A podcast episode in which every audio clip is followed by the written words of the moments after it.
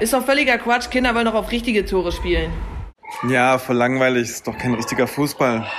Keine Tore, keine Tabellen. Da ist doch der Leistungsgedanke gar nicht mehr dabei. Wir bilden gar keine Torhüter mehr aus. Wo bleibt der Manuel Neuer von morgen?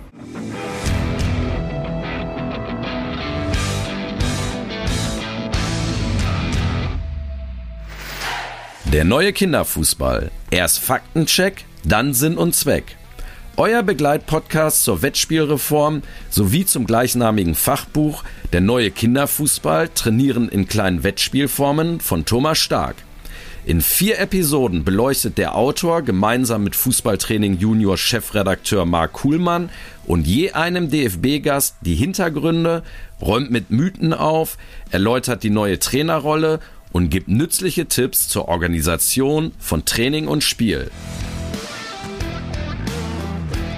In dieser Folge ist Stefan Wessels, ehemaliger Torwart des FC Bayern München und heutiger Torwarttrainer der U20 Nationalmannschaft zu Gast. Gemeinsam bringen sie die allseits bekannten Mythen, die sich rund um die Wettspielreform ranken, auf den Tisch und entkräften sie mit Argumenten.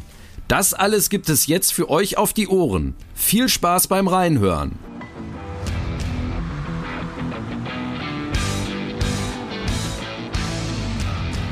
Mythos 1.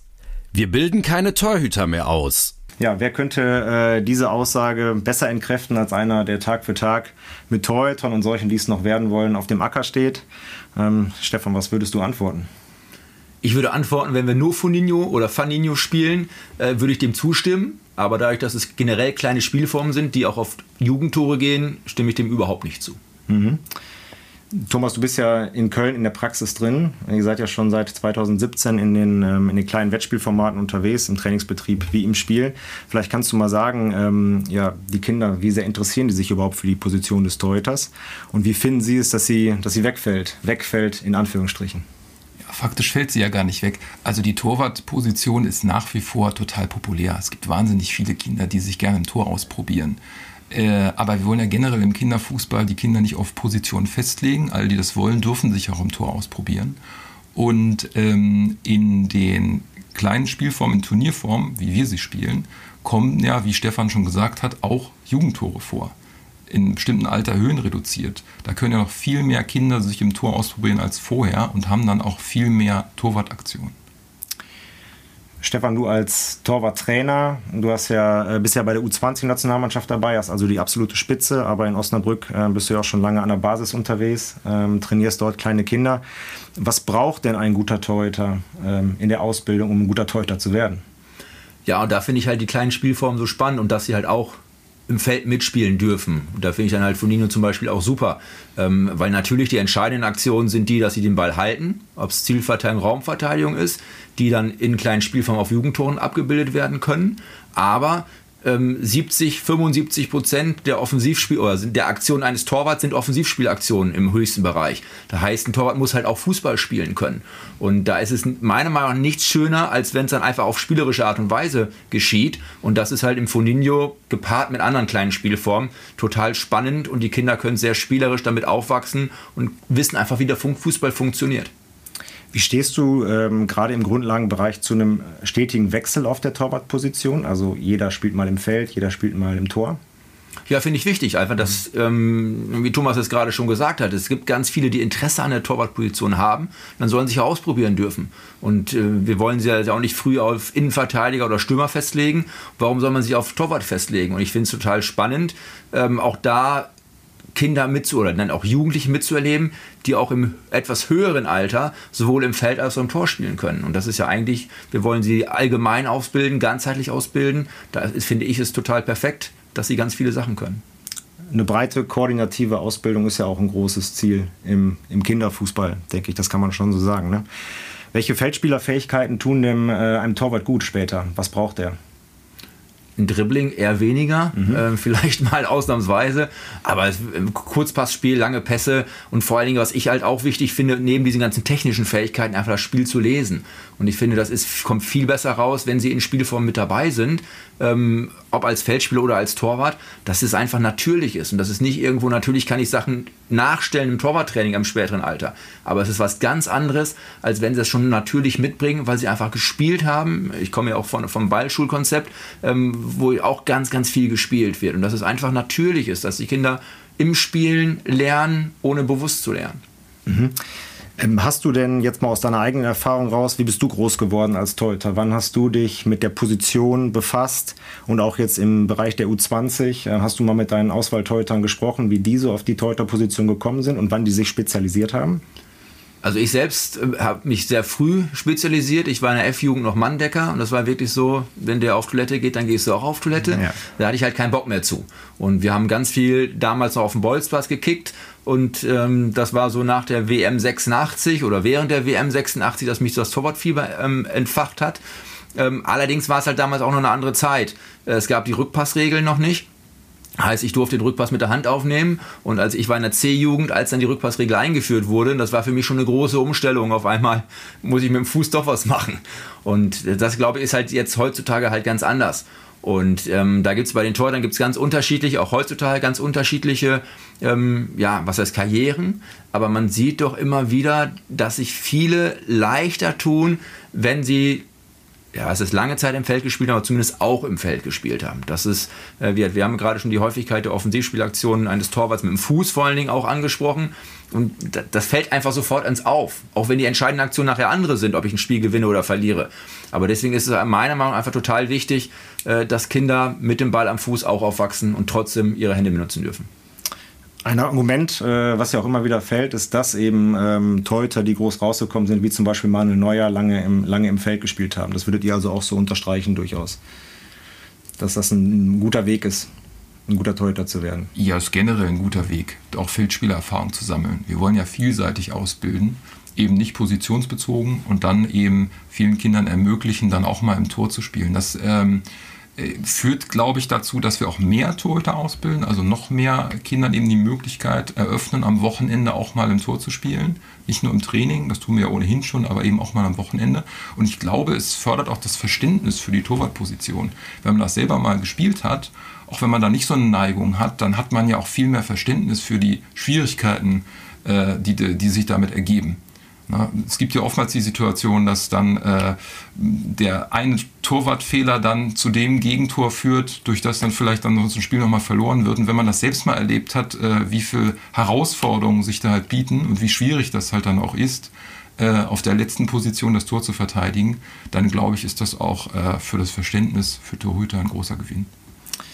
Stefan, du in der, in der Ballschule Barkos in Osnabrück, du wirst ja sicherlich ähm, Kinder haben, die im Torwarttrikot auf den Platz kommen. Äh, vielleicht auch mit dem Papa Hand in Hand erstmal und sagen, ich will Torwart werden. Ähm, wie würdest du denen denn antworten jetzt auf die, in Bezug auf die neuen Wettspiele? Also, dass der Torhüter eben, es gibt ja noch weiterhin ab der F-Jugend auch natürlich das, das größere, das normale Feld auf die etwas größeren Tore, aber trotzdem so diese ganz klare Positionsspezialisierung fällt ja, fällt ja weg. Sag noch mal einmal vielleicht so zusammengefasst, welche Argumente würdest du Papa und Kind nennen, warum es gut ist, sich koordinativ breit aufzustellen und sich nicht so früh zu spezialisieren? Ich glaube, in dem Moment, wo sie in der Ballschule sind, ist ihnen schon bewusst, äh, dass sie sich nicht zu früh spezialisieren sollen. Aber wo ich dann halt auch denen sage, generell, wir haben halt auch Kinder, die wollen mit drei, vier Jahren nur Fußball spielen, wo man sagt, ja, nein, dann guck doch mal ein bisschen rein, äh, dass es halt Sinn macht, in der ganzen Sportwissenschaft äh, dich breiter aufzustellen. Jetzt weg, nicht nur im Fußball breiter aufzustellen, generell erstmal eine Basis, Motorik, Koordination, ein, ein Spielgefühl, ein Ballgefühl zu entwickeln. Und das ist dann ja Richtung Fußball genau das Gleiche, dass man da alles Mögliche machen soll. Und dann ist es total spannend und ich finde es total schön, wenn einfach dann wirklich viele Kinder da sind. Wir haben ein, ein, ein Ballschul-Fußballcamp gehabt, wo fünf, sechs, sieben, acht Kinder ins Tor wollten, die nicht Torwart sind, mhm. aber die einfach sagen, ja, wir haben Bock darauf, uns auszuprobieren. Und das ist ja das Schöne und in den kleinen Spielformen ganz viele Kontakte als Torwart, aber auch als Feldspieler zu haben. Und dadurch kann ich mich ja entwickeln. Ich entwickle mich nicht dadurch, dass ich irgendwo rumstehe und nur zugucke, mhm. sondern Aktion zu haben, Aktionsdichte zu haben, ist ja genau das gleiche, was das Argument für die Feldspieler auch ist. Und das haben wir für die Torhüter genauso, wie wir es für die Feldspieler in den kleinen Spielformen haben. Also sich breit aufstellen, die Torhüterposition häufig wechseln, ich spiele im Feld, ich spiele im Tor. Ähm, sag doch mal aus deiner Praxis, was ist so deine absolute Lieblingsübung, wo, so, wo wir kombiniert trainieren können, wo Kinder mal ins Tor gehen, wo die mal, wo die mal draußen spielen, mal aufs Tor schießen. Fällt dir da so ad hoc für unsere Hörer was ein? Was kannst du da empfehlen? Äh, ja, eigentlich total simpel. Also was, was ich im Torwarttraining mit kleinen Kindern, aber auch mit Erwachsenen, da habe ich es ehrlicherweise als Profi sogar kennengelernt. Man stellt halt zwei Tore gegenüber, angepasste Tore, Höhen äh, reduziert womöglich. Ähm, und es sind ein bis zwei Torhüter in jedem Tor und die schießen sich einfach nur die Bälle aufs Tor und müssen dann halt im Team oder alleine müssen die Bälle halten. Abpraller dürfen verwertet werden. Es gibt eine Strafrunde, wenn ich daneben schieße, wenn ich zu zweit bin. Und da sind Schüsse dabei, da ist ein gewisses Spielverständnis dabei. Ich kann den Ball halten und in kürzester Zeit maximal viel an, ähm, an Aktion. Es ist mega intensiv und vor allem haben die Kinder wahnsinnig viel Spaß oder halt auch Jugendliche und Erwachsene. Also haben wir, als ich in England war, da habe ich das Spiel kennengelernt als Profi äh, wir haben es jeden Tag nach dem Spiel gespielt. Und mhm. das war einfach nur Spaß. Mhm. Und man konnte halt ganz viele Aktionen haben. Und über den Spaß findet Entwicklung statt. Genau.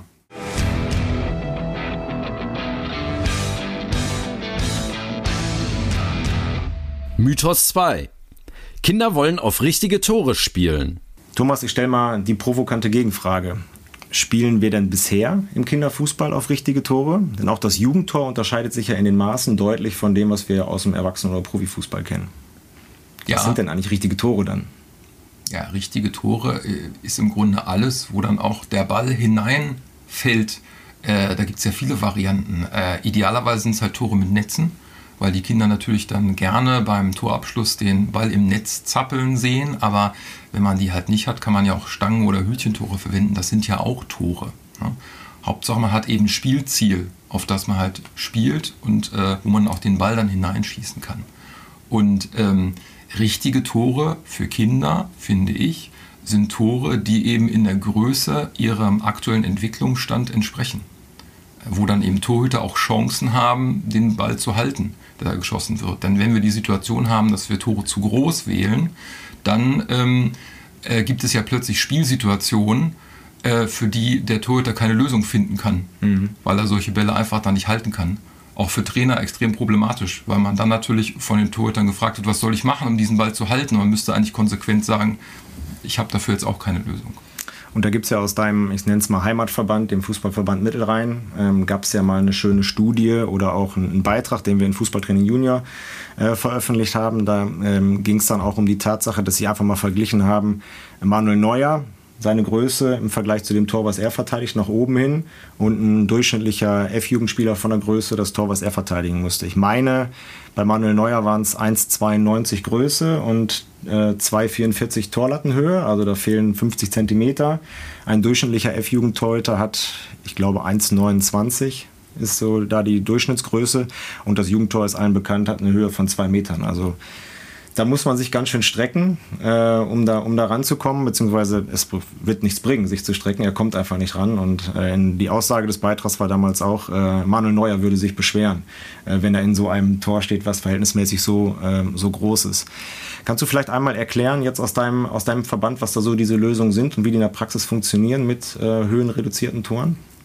Äh, ja, man ähm, nimmt so Einhängenetze im Regelfall. Also man arbeitet mit Torverkleinerungen. Man hat ja keine anderen Tore im Regelfall als die der Größe 5 mal 2 Meter. Äh, und die Studie sagt, dass ein durchschnittlicher F-Union-Torhüter eine Höhe von 1,65 Meter abdecken kann, also Bälle in der Höhe noch halten kann, bleiben also 35 Zentimeter, die man idealerweise die Höhe reduzieren muss. Äh, und da gibt es dann die Möglichkeit, äh, so Netze hineinzuspannen äh, um dann diese 35 cm abzudecken. Mhm. Gibt auch andere Varianten. Es gibt inzwischen auch mobile Tore, die eben in der Höhe reduziert sind. Äh, wenn man jetzt diese Einhängenetze nicht hat, man kann auch Meshplan nehmen oder auch mal ein Baustellenband spannen, äh, um dann eben diese Höhe entsprechend darzustellen. Ähm, wichtig ist halt, dass man da adäquate Spielziele findet, bei denen das dann auch äh, die Möglichkeit gibt, alle Bälle zu halten. Sind das für dich dann auch noch richtige Tore, Stefan?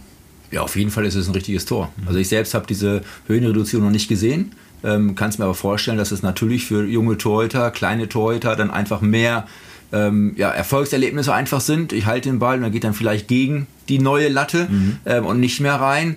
Ähm, aber am Ende, sage ich aus Torwarttrainersicht, äh, ja, dann im schlimmsten Fall ist er mal mal drin. Also ich habe jetzt gerade die Situation, ähm, mein großer, mein kleiner Sohn ist jetzt in der U14, das heißt, er hat jetzt den Wechsel aufs große Tor gehabt. Und wo ich ihm dann auch sage, ich sage, manche Bälle kannst du einfach nicht erreichen. Ist natürlich einem 5-, 6-Jährigen schwieriger zu erklären, müssen wir uns nichts vormachen. Aber das ist einfach so. Und das ist toll, ist totaler Luxus, wenn die Tore, äh, die Höhe reduziert wird, weil einfach das dann natürlich näher kommt. Und äh, das ist völlig klar. Wichtig finde ich einfach, dass sie auch Torwartaktionen haben dürfen umso schöner, wenn das Tor dann halt noch ein bisschen von der Höhe reduziert ist. Und ähm, wir reden immer über Höhenreduzierung. Ist ähm, eine Anpassung in der Breite, Thomas, aus deiner Sicht auch notwendig?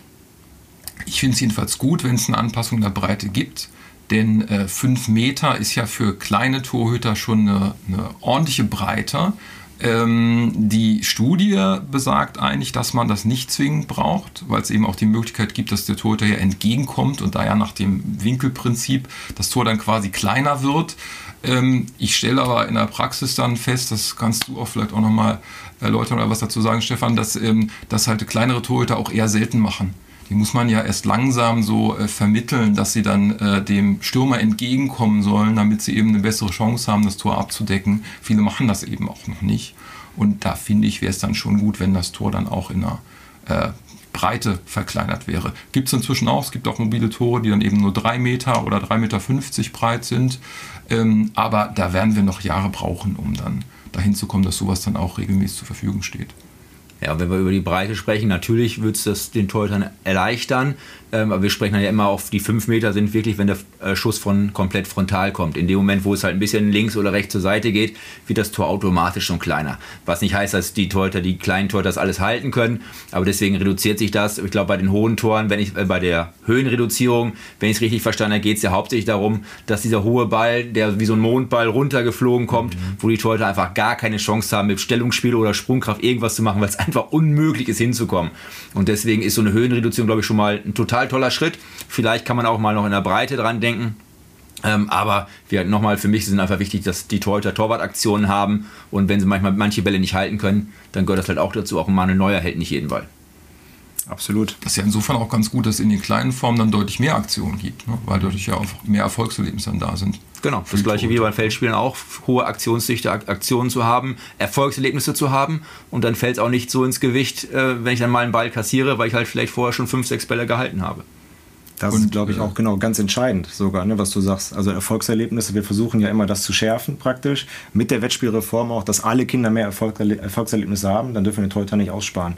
Je kleiner das Tor, umso mehr Erfolgserlebnisse natürlich auch. Ne?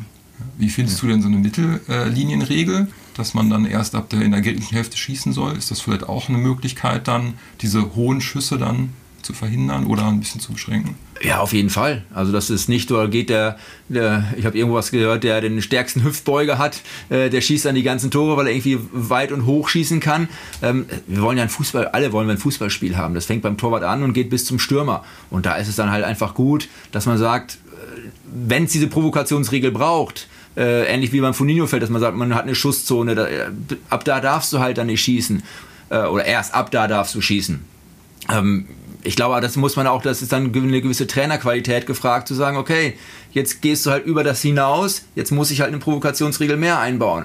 Aber manchmal sagt man auch, es braucht es gar nicht. Dann können die halt von da schießen, wenn es dann mal vorkommt. Dann sage ich, super Idee, du hast gesehen, der Torwart steht gerade viel zu weit vom Tor und dann jagst du den Ball einfach mal von hinter der Mittellinie ins Tor. Aber wenn es dann die ganze Zeit das Spiel ist, dann würde ich halt, oder habe ich früher auch so gesagt, nee, pass auf, gute Idee, möchte ich aber nicht. Mhm. Dein Trainerkollege Hannes Wolf, jetzt Direktor für Training und Entwicklung beim DFB, hat es in der letzten Pressekonferenz, äh, finde ich, auch ganz gut gesagt, was das Thema Minitore angeht und damit eigentlich grundsätzlich das Thema Tore und damit können wir es, glaube ich, auch dann abschließen.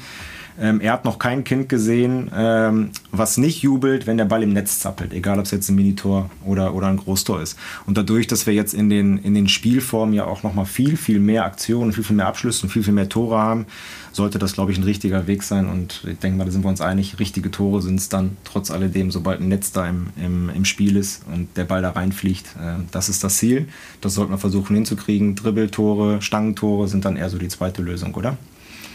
Aber besser als wenn ich dann halt sage, ich spiele jetzt ein 8 gegen 8 auf, auf große Tore, keine mhm. Frage. Aber das ist halt auch, ich hab, durfte schon sehr viel in kleinen Spielformen mit, mit Fonino, mit Minitoren machen. Und das ist ja wirklich, es geht, man geht aus kaum einem Spieltag oder wir haben zum Teil Sichtungen in der, in der Art und Weise gemacht, man geht kaum irgendwo raus, wenn man dann fragt, wer von euch hat alles ein Tor geschossen, dann gehen fast alle Arme alle. hoch. So, und das ist ja auch, wo die nach Hause, ja, ich habe ein Tor geschossen oder halt mhm. fünf, sechs Tore geschossen. Mhm. Und ich glaube, das ist das, ja, der Ball soll im Netz zappeln und dann sind viele Kinder glücklich.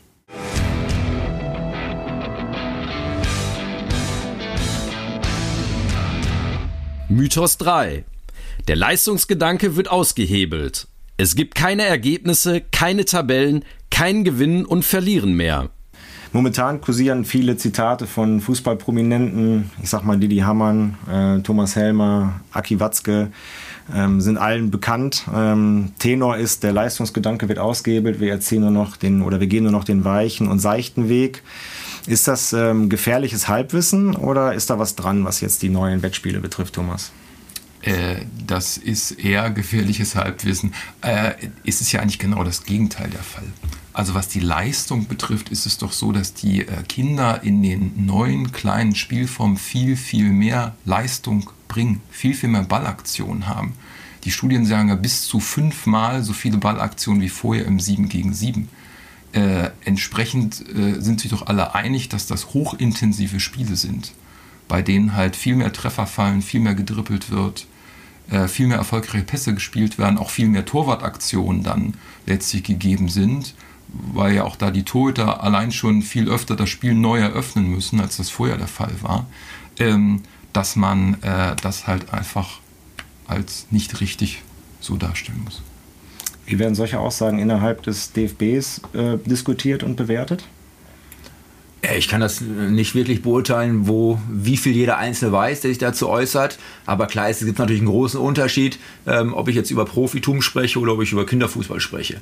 Und ich glaube, genauso wie Thomas das dargestellt hat, es sind ja ganz, ganz viele Aktionen und ich will jeden Zweikampf, jeden äh, will ich gewinnen, ich will jeden Ball reinschießen, der Torwart will jeden Ball halten. Und am Ende geht es ja auch da wirklich darum, ähm, an so einem Spieltag habe ich verschiedene Spiele.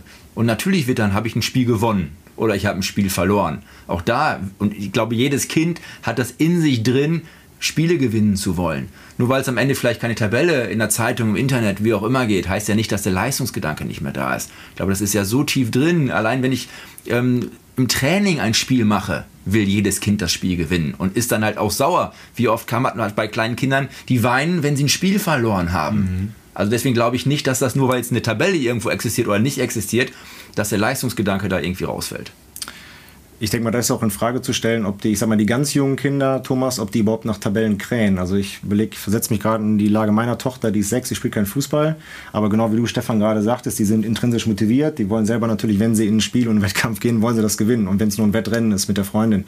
Ne? Aber ähm, ich kann mir jetzt zum Beispiel nicht vorstellen, dass meine Tochter überhaupt mit sechs, sieben Jahren nach einer Tabelle fragt. Die geht dann zwar zu, diesen Spiel, zu den Spielfesten gehen, würde spielen, würde sich ärgern über die Niederlage, aber das ist für mich eher so ein hausgemachtes Ding, auch vielleicht gesteuert von den Trainern oder von den Eltern. Ja, das ist sicherlich so. Ähm, aber eben so ein Klassiker, den irgendwie alle kennen, als Leistungsmesser quasi. Dabei sind sich ja viele einig, dass halt Tabellen in Wahrheit äh, für die sportliche Entwicklung eher Entwicklungshämmer sind. Und deshalb äh, ist es ja auch so, dass es Tabellen vorher ja auch schon nicht gab. Äh, das ist das, was mich an der aktuellen Diskussion immer so wundert und überhaupt nicht thematisiert wird. Äh, auch im alten Spielbetrieb, im Einzelspiel 7 gegen 7, gab es im Kinderfußball keine Tabellen. Mhm. Äh, da wurden auch keine Ergebnisse festgehalten und äh, auch äh, oftmals gar nicht mehr gemeldet. Und äh, das ist ja auch allgemeiner Tenor. Auch in den anderen europäischen Ländern um uns herum gibt es teilweise auch bis in höhere Altersklassen hinein keine Tabellen mehr. Von daher ist das tatsächlich etwas, was sich durch die äh, Kinderfußballreform gar nicht ändert. Und jetzt ist ja so der allgemeine Modi, wird ja dieses Champions League Turnier sein. Kannst du einmal da erklären, ähm, wie das funktioniert? Ja, das ist eigentlich ganz, ganz einfach. Äh, es gibt ja dann viele kleine Spielfelder. Äh, in jedem Spielfeld spielen zwei Teams und das Gewinnerteam rückt ein Feld auf, also zum Beispiel von Feld 2 auf Feld 1. Und das Verliererteam äh, rückt dann ein Feld nach unten, also zum Beispiel von Feld 2 auf Feld 3. Und so gleicht sich dann der Leistungsstand der Teams nach und nach an. Ähm, und da sieht man halt auch, dass die Kinder, anders als jetzt vorher, eine direkte Rückmeldung bekommen ähm, wie ihre Leistung war und wie das Ergebnis ist. Und ähm, da bin ich halt äh, ganz bei Stefan, das ist eine Sache, die sich auch nie geändert hat. Äh, ich, ich, ich früher halt auch, als ich selbst gespielt habe, ich wollte immer gewinnen, jedes Spiel. Auch wenn ich auf den Bolzplatz gegangen bin, wollte ich immer gewinnen. Und das ist heute auch noch so, wenn ich als Trainer in so ein Turnier gehe mit meinen Jungs, dann sage ich denen halt vorher, wir wollen alle Spiele gewinnen. Mhm. Wir spielen ja in Köln sechs Spiele, A dann sieben Minuten und ich sage denen immer, unser Ziel ist es, jedes Spiel zu gewinnen. Nur, ähm, wir reden da dann nicht wochenlang drüber und gucken auf keine Tabelle, und äh, es ist halt auch klar, dass ich ihnen halt nicht vorwerfe, dass wir nicht alle Spiele gewonnen haben an diesem Wochenende, aber das Ziel ist immer zu gewinnen. Und das ändert sich auch nicht. Also du hast dann in dem, in dem alten Modus beim Siegen gegen Siegen bist du wirklich dann den Samstag nach innerhalb von Köln nach Sülz, sag ich mal, gefahren, hast da ein Spiel gehabt und wenn du Pech gehabt hast, hast du richtig an auf die Mütze bekommen. 0 zu 14, 0 zu 16 und dann kann man sich vorstellen, wie das Wochenende war bei den Kindern, vielleicht auch bei den anderen Eltern. Jetzt ist es dann so in diesem Champions League-Modus, hast du gerade selber gesagt, das sind dann mehrere Partien hintereinander, sechs oder sieben. Das heißt also, es gibt auch viel mehr Chancen zu gewinnen, das Gewinnen und auch das Verlieren, natürlich den Umgang damit zu erlernen. Ähm, und äh, ein wichtiger Punkt, glaube ich, Stefan, vielleicht ähm, kannst du das einmal unterfüttern, ist, dadurch, dass wir Auf- und Abstieg haben, ist es ja auch so, dass wir eher auch auf leistungshomogenere Gruppen treffen. Also diese krassen Ergebnisse, ähm, eine Top-Mannschaft trifft auf, auf einen ganz kleinen Verein, wo die wo Leistungsdifferenzen sehr stark sind. Das gibt es ja dann durch die Anpassung, durch Auf- und Abstiegsregelung nicht mehr. Und dann sind die Kinder doch auch eigentlich eher in der Lage, sich noch mehr an oder intrinsisch motiviert, noch mehr sich anzustrengen, um das nächste Spiel zu gewinnen.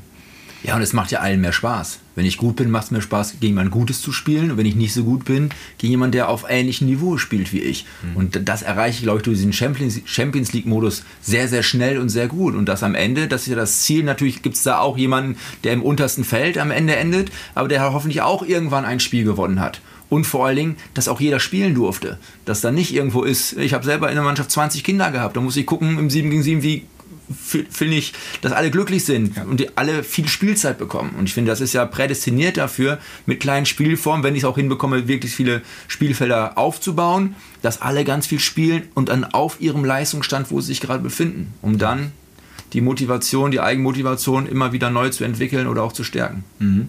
Ja, das ist halt auch äh, tatsächlich so der entscheidende Punkt, wie Stefan das schon sagt, dass halt alle mitspielen und alle viele Aktionen haben und damit auch automatisch viele Erfolgserlebnisse. Selbst Mannschaften, die jetzt alle Spiele verlieren, haben ja dann im Regelfall noch Tore geschossen ja. und Aktionen gehabt und waren daran beteiligt. Und das ist eben auch in jedem Modus so, den man halt spielt. Es gibt ja alternativ auch noch den Turniermodus, dass man dann halt zum Beispiel sechs Spiele spielt gegen sechs oder sieben verschiedene Teams äh, auch da ist ja so, dass Spiele gewonnen und Spiele verloren werden.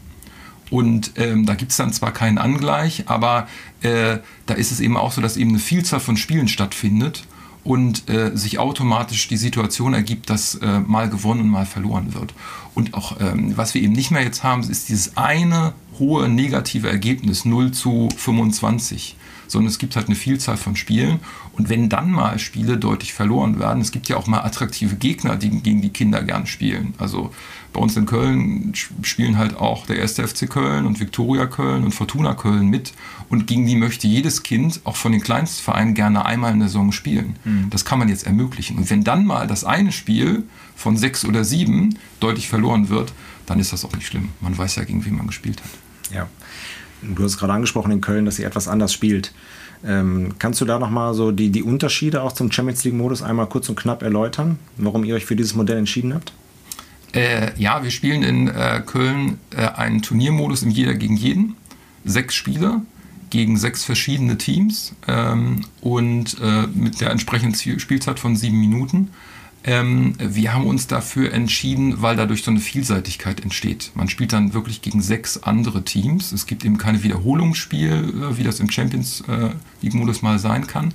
Und es ist dann leichter für uns, diesen Spielformmix darzustellen. Wir machen es tatsächlich immer so, dass wir auf Minitore und auf Jugendtore spielen. Idealerweise werden zwei Felder mit Minitoren und zwei Felder mit Jugendtoren aufgebaut. Und wir sorgen dann dafür durch einen Spielplan und durch diesen Turniermodus, dass jedes Kind möglichst gleichmäßig auf Minitore und auf Jugendtore spielt, mhm. um dann verschiedene Spielerfahrungen in den beiden Spielformen zu sammeln.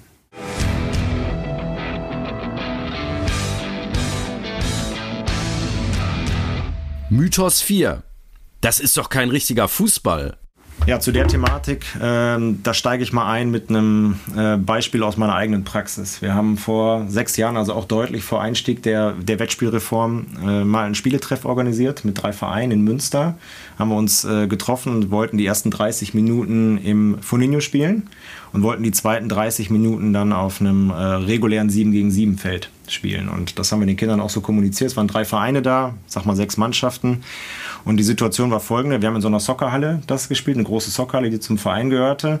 Und ähm, wir haben gesagt, so jetzt kommen wir zusammen und wir spielen jetzt Foninho. Und was passierte mit den Eltern, die ja immer noch die kleinen Kinder, die F-Jugendspieler begleiten? Die haben sich einen Kaffee geholt, die haben sich hinten irgendwo da in das Café gesetzt, haben miteinander geplauscht und wir haben eine halbe Stunde Foninho gespielt ähm, auf die Minitore abgepfiffen und dann allen war klar, das war vorher auch deutlich kommuniziert. Ähm, danach geht es dann auf die richtigen Tore, auf das große Feld, auf 7 gegen 7, auf das Wettspielformat im F-Jugendbereich. Und was ist passiert? Du hast die ganzen Puppies gesehen, die ihren Kaffee schnell ausgetrunken haben, sind an die Bande gegangen, haben sich hingestellt und dann kam auch lautstark die Anweisung von außen, die Anfeuerungsrufe, das Ärgern, wenn ein Gegentor gefallen ist, das Loben einer guten Aktion. Ich persönlich nehme für mich jetzt daraus mit, zumindest für die Eltern, ist das der richtige Fußball. Ist das der richtige Fußball, Stefan? Wie du sagst, für die Eltern oder für die, die es nicht anders kennen, gibt es vielleicht nur diesen einen Fußball. Aber ähm, da komme ich gerne auch nochmal auf die Ballschule zurück. Äh, Kinder sind keine verkleinerten Erwachsenen, mhm. sondern Kinder sind Kinder und da brauchen wir halt angepasste Systeme. Und äh, wir lassen die Kinder jetzt ja auch schon nicht elf gegen elf spielen, wie es die Erwachsenen machen und dann auf das große Feld. Und deswegen einfach zu gucken, okay, wie können wir die Kindern, den Kindern den Spaß in erster Linie noch mehr verschaffen, äh, dass sie sich steigern können. Und wenn wir dann nachher vom, vom Leistungs-, vom Profisport gucken, wo wir sagen, ja, wir haben ja irgendwo strukturell, dass irgendetwas nicht gut läuft in der Entwicklung der Kinder und Jugendlichen. Wir bringen halt nicht mehr so viele richtig gute Fußballer raus, wie wir es halt noch vor Jahren oder Jahrzehnten gemacht haben. Und da muss man einfach gucken, okay, wie kann man das mit der Zeit anpassen? Und da sind uns leider andere Nationen einfach voraus. Mhm. Nebenan wird überall schon in kleinen Spielformen gespielt. Ne? Bei euch in die Ecke in Belgien ist es schon ganz lange der Fall. Da wundert man sich, wo die ganzen Topspieler herkommen für so ein kleines Land. Ne? Ja, ja, das ist so. Belgien, Schweiz, Österreich ist ja auch so, wenn man sich mal anschaut, wie viele österreichische Spieler inzwischen in der Bundesliga aktiv sind ist ja deutlich mehr geworden. Die haben offenbar eine hervorragende Quote, dann auch Profispieler auszubilden. Das sind schon Dinge, die man sieht. Äh, Nochmal zum, zum richtigen Fußball. Äh, eine Trainerkollegin äh, aus Bayern hat mal zu mir gesagt, das 7 gegen 7 ist ja auch kein richtiger Fußball. Mhm. Richtiger Fußball ist doch ein großer Sportplatz, zwei sehr große Tore mit Abseits, mit Einwurf, mit Eckball, äh, so wie in der Bundesliga gespielt wird. Und so war das ja früher auch. Als ich ein kleiner Junge bin, habe ich genau, äh, war, habe ich genauso angefangen. Ähm, Im 11 gegen 11 noch gespielt, als Siebenjähriger. Ähm, selbst wenn man das jetzt mal als richtigen Fußball ansieht, dann wird einem doch sofort klar, dass das kein kindgerechter Fußball ist und nicht das Richtige für kleine Kinder. Und dass wir halt schauen müssen, dass wir halt kleine Kinder auf kleinen Feldern spielen lassen.